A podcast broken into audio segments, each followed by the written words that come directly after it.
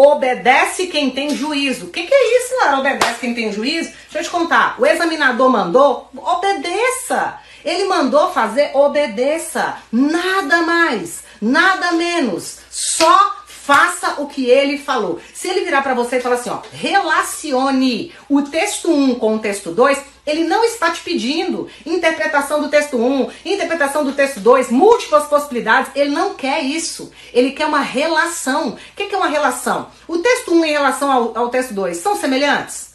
São diferentes?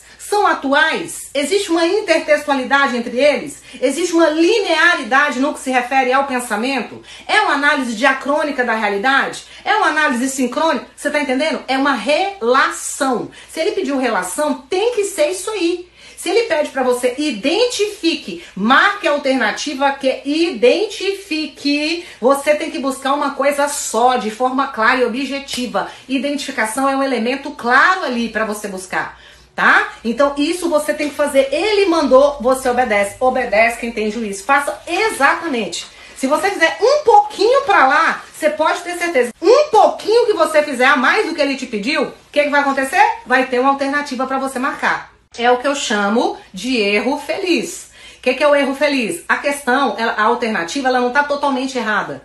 Ela não está 100% errada. Ela está 20% errada. Mas 20% errada, minha amiga, eu não.